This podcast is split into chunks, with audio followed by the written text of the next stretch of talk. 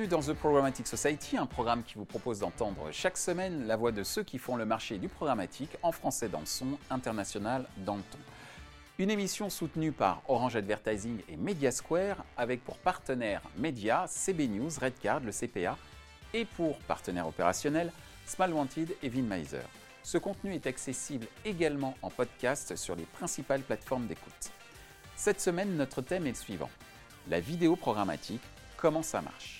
En 2018, le format vidéo a vu sur le display classique une augmentation des investissements de l'ordre de 47% comparé à 2017, plus 48% en programmatique sur les sites non réseaux sociaux, plus 96% sur les réseaux sociaux.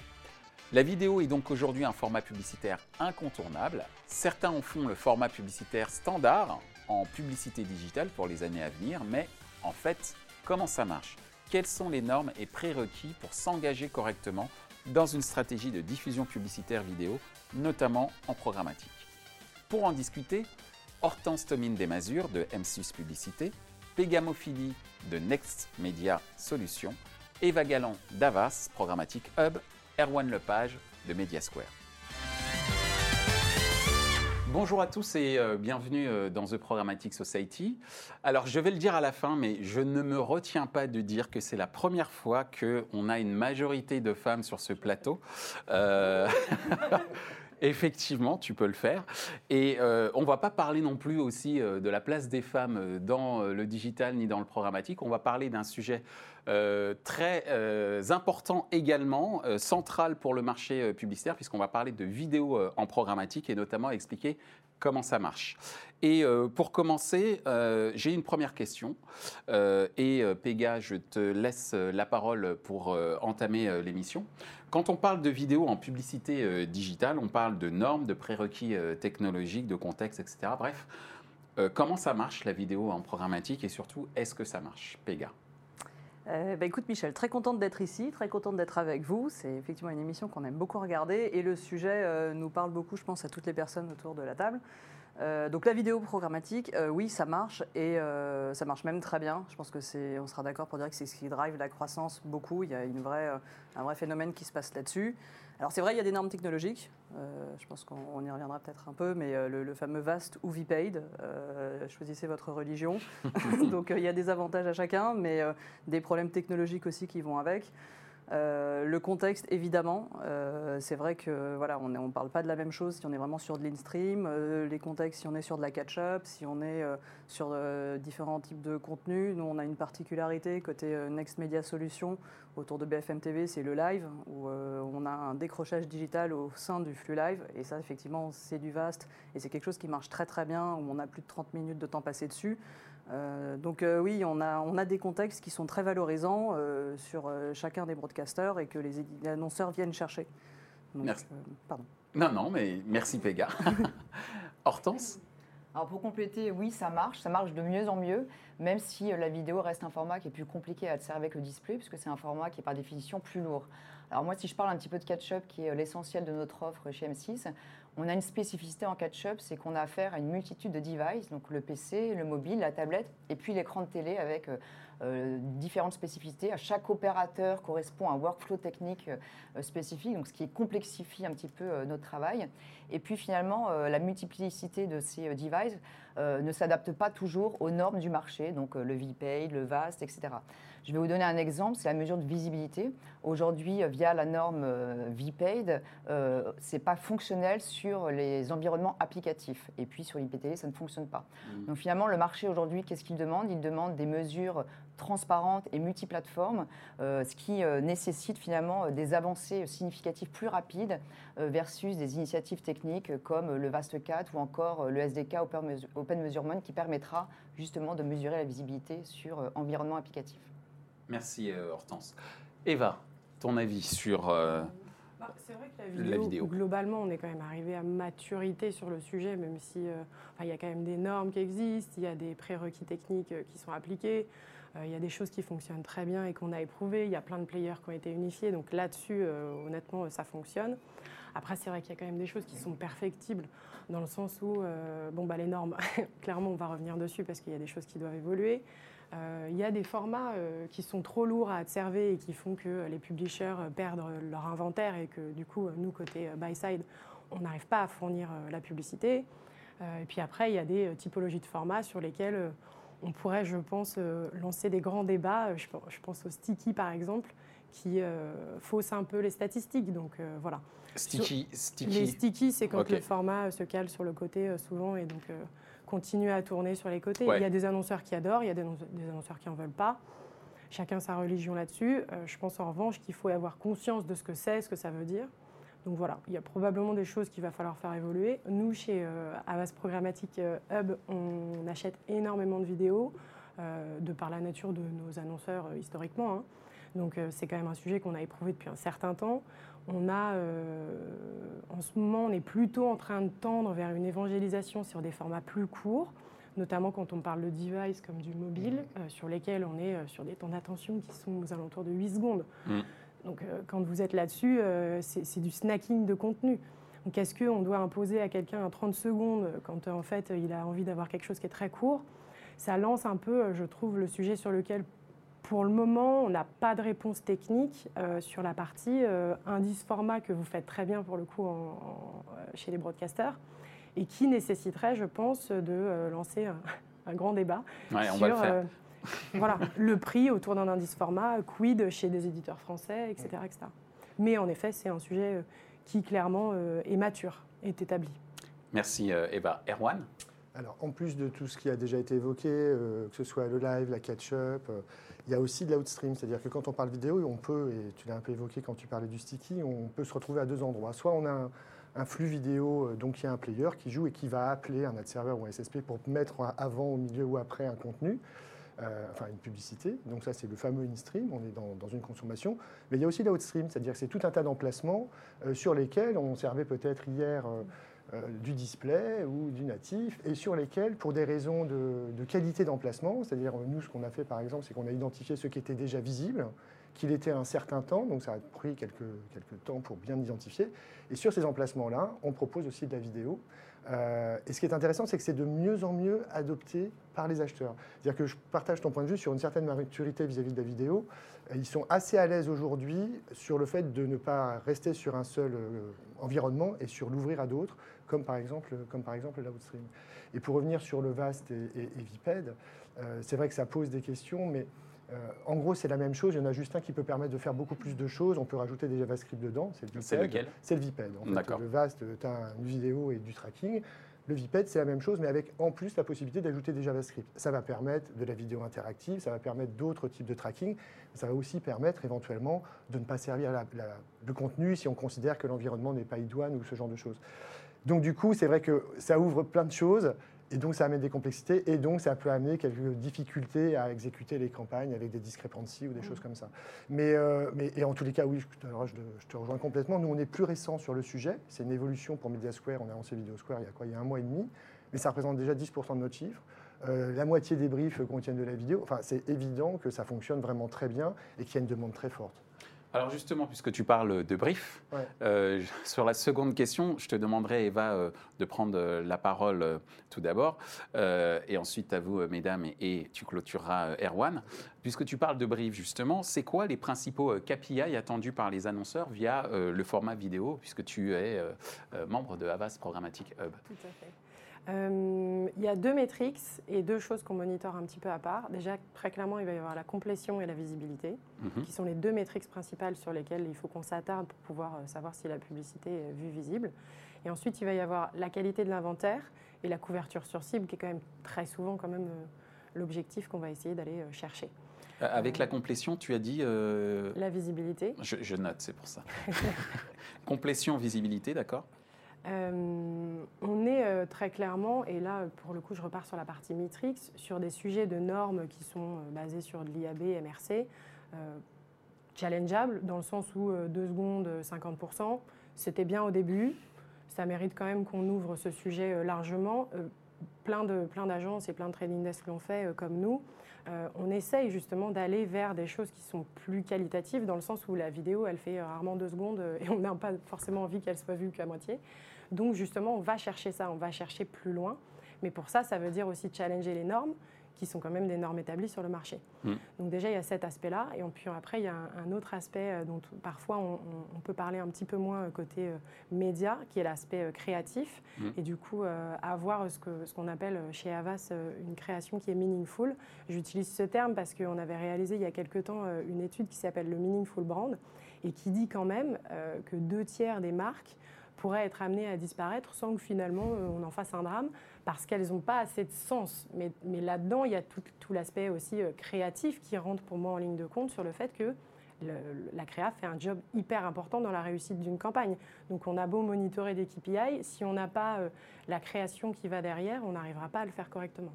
Merci euh, Eva. Hortense, ton observation sur les KPI qui sont exigés euh, par les annonceurs quand ils viennent voir euh, la régie d'M6 Complètement en phase avec Eva. Nous, le triptyque traditionnel sur lequel on est challengé, c'est vraiment donc, la visibilité, même plus que la visibilité, la, visibilité, la complétion, la brand safety et les retombées sur cible.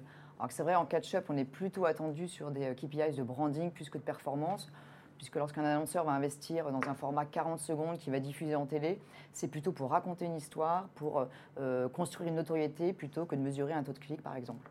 Merci euh, Hortense. Ton avis, euh, Péga Je rejoins ce qui a été dit, hein, complètement en face. C'est-à-dire qu'effectivement, on a, on a ces, trois, ces, trois sujets qui reviennent. Complétion en premier, visibilité.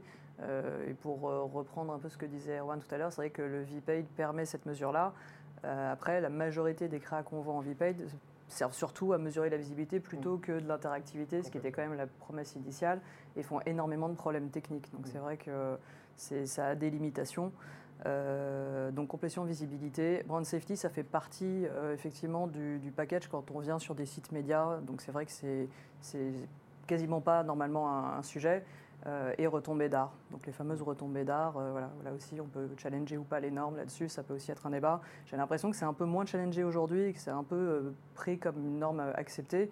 voilà, on peut toujours se reposer aussi des questions là-dessus, selon les sources de data qu'on met quand on a du déterministe. Mais pour le coup, dans les choses, je trouve qui sont un peu intéressantes, qui sortent sur le marché depuis quelques temps, mais qui commencent à devenir. Il n'y a, pas, a pas de consensus, mais je trouve que le coût par heure, mmh. et donc du coup le temps d'attention et le taux d'exposition, il y a quand même quelques régies, il y a quelques technos qui commencent à arriver sur ce sujet-là, font qu'on va aussi euh, challenger ces normes, probablement avec des nouveaux euh, modèles d'achat. Mais, mais, pour le moment, les technos, en tout cas euh, chez nous, ne nous permettent pas de faire autre chose que du CPM. Il y a certaines technos qui permettent de le faire, du DV, du TIDS, etc. Mais la plupart, de toute façon, la norme, c'est globalement le CPM. Donc, comment est-ce qu'on fait pour outrepasser ça, pour pouvoir aller justement chercher du CPH, chercher du temps d'exposition?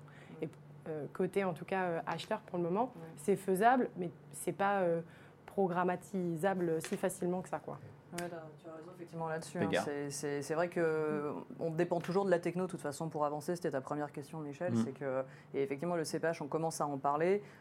ça veut dire qu'il faut adopter de nouvelles technos, ce qui est tout à fait possible. Il faut effectivement voir si les acheteurs aussi sont en phase avec ça et sont à la recherche de ce type d'innovation et en capacité après de scaler et d'industrialiser l'ensemble. C'est toujours la même chose en fait. Merci Pega, merci euh, Eva. Bah, ce sont les mêmes indicateurs, mais pour euh, compléter ce que disait Eva, euh, le, calcul de la coût de la vidéo vue, il se fait sur une vidéo à 100%. Or, souvent, dans ce qui a été diffusé, il n'y en a que 70%, 80%. Donc, l'approche de complétion et peut-être de temps passé aussi, on peut l'avoir lorsqu'on fait, lorsqu'on fait ces calculs a posteriori, et je crois que c'est ce qui est fait le plus souvent. Après, il y a quand même des particularités entre in-stream et out-stream, c'est que sur in-stream, il y a beaucoup plus de briefs avec euh, des ciblages sociodémos qu'en out-stream. C'est-à-dire qu'il y a des attentes qui ne sont pas les mêmes, et ça correspond exactement à ce que tu disais sur euh, euh couverture sur cible, etc. Et c'est quasiment systématique. Il y a cet élément qui va être pris en compte. En out-stream, il y a quand même une euh, une possibilité aussi de clic. Il y a aussi euh, du, view to click ou, euh, ou, du click rate qui va, rentrer, qui va rentrer dans les éléments secondaires ou en tous les cas des indicateurs aussi pris en compte sur l'évaluation de la campagne. Mais c'est vrai que premier, c'est toujours visibilité et complétion parce que si c'est pas vu, on est sûr que ça fait rien comme travail. Quoi. Mm. Et pour revenir sur les formats, il y a aujourd'hui des outils assez, assez malins qui existent sur le marché et qui permettent de justement tenir, prendre en compte la, façon dont les gens consomment le contenu. C'est-à-dire que s'ils vont rester que 6 secondes sur un spot qui en fait 15, bah, mettez votre euh, marque dès le début, signez-le plus tôt, ou mettez votre packshot euh, sur la partie. Enfin, ça paraît bête, mais pendant longtemps, c'était un souci. Aujourd'hui, il y a maintenant des outils qui permettent de faire ça. Et donc, on peut assez facilement, à partir d'une copie, s'adapter à différents formats, à différentes tailles, et, euh, et, donc rendre vraiment efficaces ces investissements. Alors justement, on parlait d'efficacité, notamment à travers la complétion, la visibilité. Je note aussi que la notion de brain safety est quand même un élément assez, assez important. Justement, quand on parle de toutes ces performances euh, évoquées, est-ce que ça veut dire que, euh, je, mets les pieds dans le plat, on peut se passer de YouTube? Grand silence. Nous, on s'en passe Hortense. non, mais je pense que la question, c'est pas est-ce qu'on peut se passer de YouTube, mais euh, nous, notre objectif, c'est de rééquilibrer les investissements. Donc, on peut se passer de YouTube en termes d'investissement publicitaire, je précise.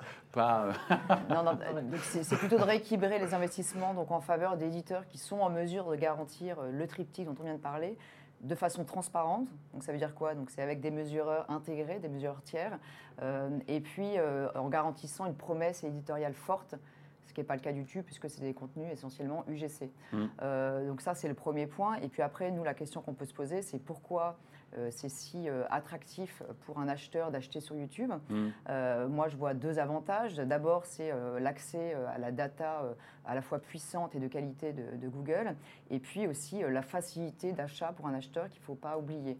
Donc je pense qu'il y a plusieurs initiatives sur le marché qui, qui, sont apparues, qui vont dans ce sens-là. Donc je pense notamment à Gravity, qui est une vraie alternative parce qu'elle allie à la fois de la data de qualité, mais une data puissante, et puis euh, plus récemment, donc l'initiative qu'on a lancée avec nos homologues TF1 et France Télé, euh, donc le projet Sigma, euh, qui permet de donner accès à de la data programmatique, la data donc loguée en programmatique, mais surtout avec un setup simplifié. Donc on a essayé de se mettre un petit peu à la place des acheteurs et de leur simplifier le travail. Et donc ça va aussi dans, le sens de, lutter un petit peu, pas contre YouTube, mais en tout cas d'équilibrer en tout cas les investissements. Euh, juste, euh, tu dis euh, faciliter la vie des acheteurs, c'est-à-dire que c'est une plateforme particulière qui permettrait aux acheteurs de pouvoir se connecter pour acheter les écrans, plus que des écrans, je, pense des audiences, sur le programmatique, sur le format vidéo, c'est ça? Exactement. Je confirme très bien. Merci Hortense. Eva? Très simple, ça permet via du coup Adobe d'accéder à tout l'inventaire Sigma. Hmm. Et le monitoring, parce qu'on a fait quand même beaucoup de campagnes sur Sigma depuis que ça a été lancé, et euh, enfin, c'est pas un jeu d'enfant, mais je veux dire, en effet, c'est très simple. Et ça fait partie euh, des choses qui font que euh, ça, fonctionne. Parce que, en l'occurrence, quand c'est l'accessibilité technique est là, on se rend compte que ça facilite grandement aussi les investissements. Merci Eva, mais tu vas la reprendre la parole pour répondre à la question, hein, parce que sur YouTube, j'aimerais avoir ton avis. Pega, justement, sur YouTube, oui, je pense qu'effectivement, la, question, c'est ça, c'est qu'on voit toutes les études qui sortent sur euh, les GAFA qui trustent euh, une grosse part des investissements médias. Évidemment, quand on parle de vidéo, YouTube euh, paraît incontournable pour les acheteurs, pour les annonceurs. et effectivement, il y a une facilité technologique incroyable dans les outils qu'ils mettent en place et la qualité de leur data sur laquelle on ne revient pas. ceci étant, effectivement, c'est un un peu une lame de fond contre laquelle euh, on, essaie effectivement de, redonner de la valeur, euh, comme les initiatives dont, parle Hortense, euh, pour, effectivement revaloriser des choses que tout le monde connaît et que tout le monde valorise par ailleurs, mais que dans les arbitrages budgétaires, on voit, on voit quand même difficilement, on voit cette tendance-là. Donc oui, il y a une volonté des agences de, de rééquilibrer, des annonceurs, d'initiatives qui sont prises, mais on voit quand même une part de marché estimée de YouTube, puisque du coup, ils ne communiquent pas leurs chiffres, qui euh, qui paraît quand même euh, incroyable en fait, hein, si on se dit les choses. Merci euh, Pega, et c'est vrai que pour revenir sur le fameux incroyable niveau d'investissement mhm. sur YouTube, la qualité de la data dont tu parlais, Hortense, juste avant, est, également une, une, explication à ce phénomène.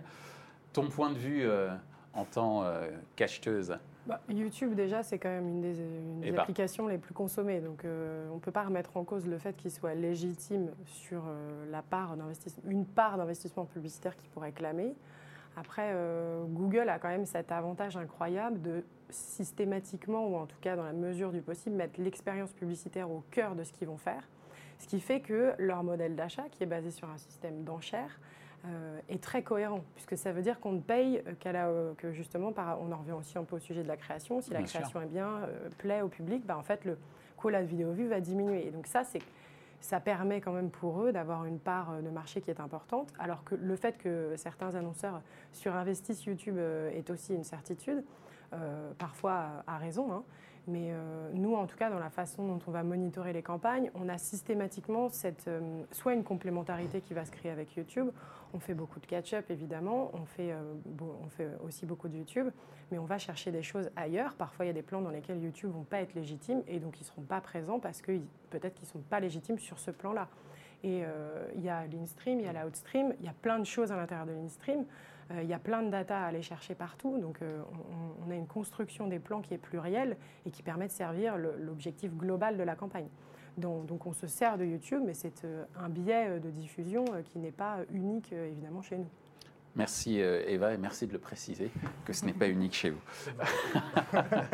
Erwan, ton avis bah, sur le fait d'exploiter YouTube des usages. Alors d'abord, il y a aussi l'offre. Euh, tu as, évoqué le fait que c'était surtout du GC et puis que les broadcasters sont habitués à faire des contenus. Mais aujourd'hui, tous les éditeurs sont en train de muter aussi vers la vidéo puisque je crois que 80% de la bande passante mondiale est, occupée par la vidéo. Donc de toute façon, c'est un format sur lequel euh, les contenus sont en train de, de se transformer. C'est-à-dire que des éditeurs avec qui on travaille depuis très longtemps produisent de plus en plus de vidéos. Et s'ils ont une audience, et elle sera bien chez eux et pas chez YouTube, c'est qu'il y a un intérêt. Et s'il y a un usage, là, Eva va être intéressée et dire Ah bon, pourquoi est-ce qu'ils sont intéressés? Qu'est-ce qui fait qu'il y a des gens qui vont voir ce type de contenu?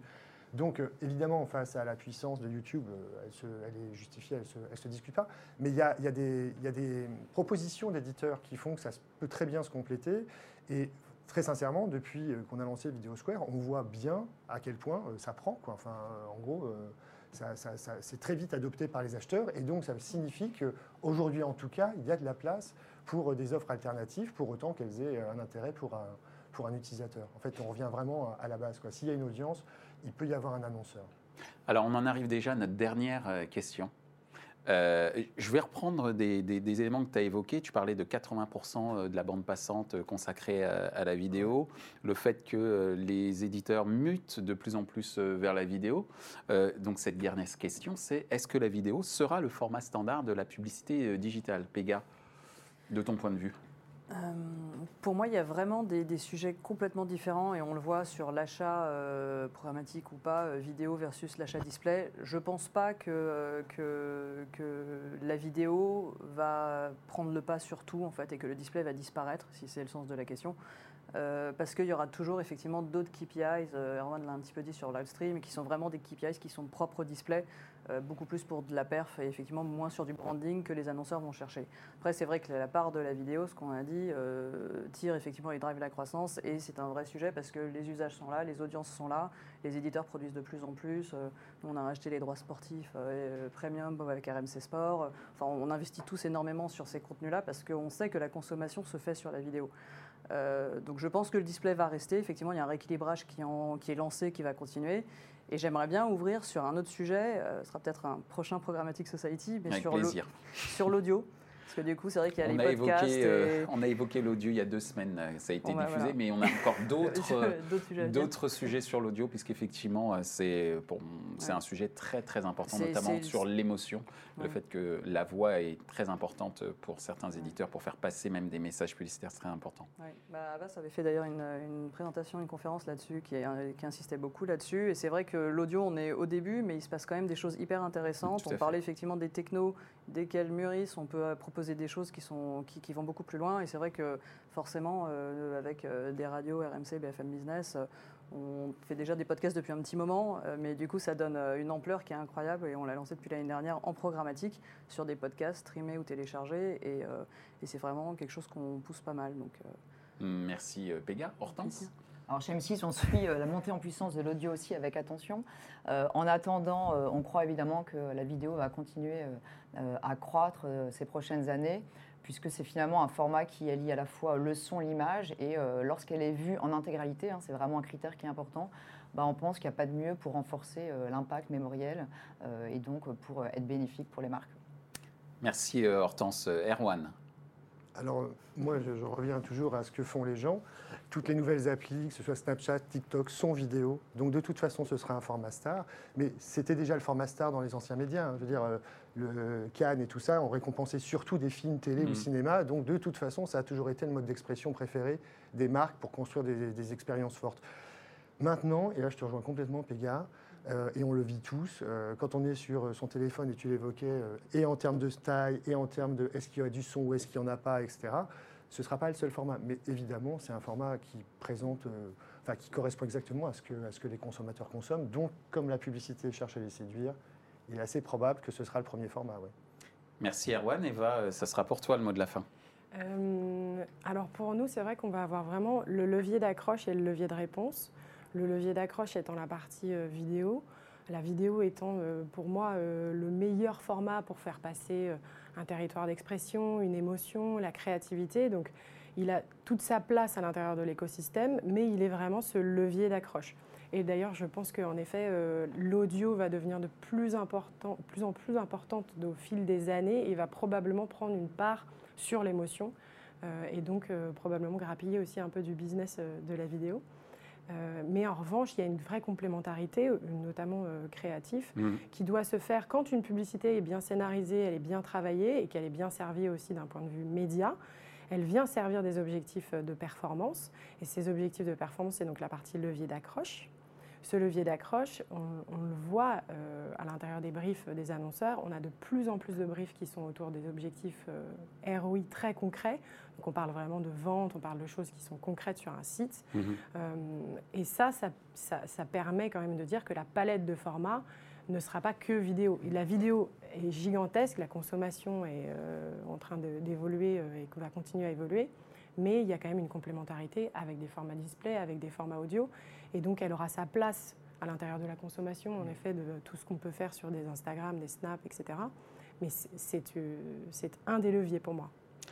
Eh bien, je vous remercie. Je voudrais signaler quand même que ce qu'on filme euh, là aujourd'hui, c'est la dernière émission de la première saison euh, de The Programmatic Society. Donc, je suis vraiment ravi, un, de terminer euh, cette saison avec vous, avec un plateau, comme je l'ai dit au départ, en majorité féminin. Et c'est l'esprit également que l'on voulait euh, dans cette émission, c'est de faire que euh, tout le monde puisse prendre la parole et surtout des personnes que l'on ne voit pas souvent, qui sont très opérationnelles, ce qui est également euh, votre cas, mesdames et messieurs.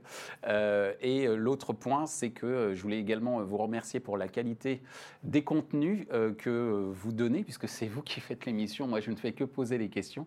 En tout cas, c'était un régal. Je vous souhaite un très bel été et j'espère à l'année prochaine. Merci. Ainsi s'achève ce débat autour de l'usage de la vidéo en programmatique. Les points à retenir de nos échanges sont les suivants. 1. Complétion, visibilité, brand safety, tel est le triptyque des KPI attendus par les marques dans le cadre d'une campagne publicitaire vidéo. 2. La vidéo est un format qui fonctionne tant en termes de notoriété que d'efficacité marketing, notamment avec la mesure d'éléments interactifs au sein des spots. 3. La vidéo ne sera peut-être pas le format standard de demain, mais certainement le format qui générera le plus de valeur, tant en termes business qu'en termes d'efficacité de mémorisation des messages. Retrouvez ce programme en podcast sur les principales plateformes d'écoute. Merci à Mediasquare et Orange Advertising pour leur soutien, ainsi qu'à nos partenaires médias CB News, Redcard, le CPA, sans oublier nos partenaires opérationnels Smile Wanted et Vinmiser. Merci également à l'ensemble des équipes d'Atelier B pour la réalisation de ce programme.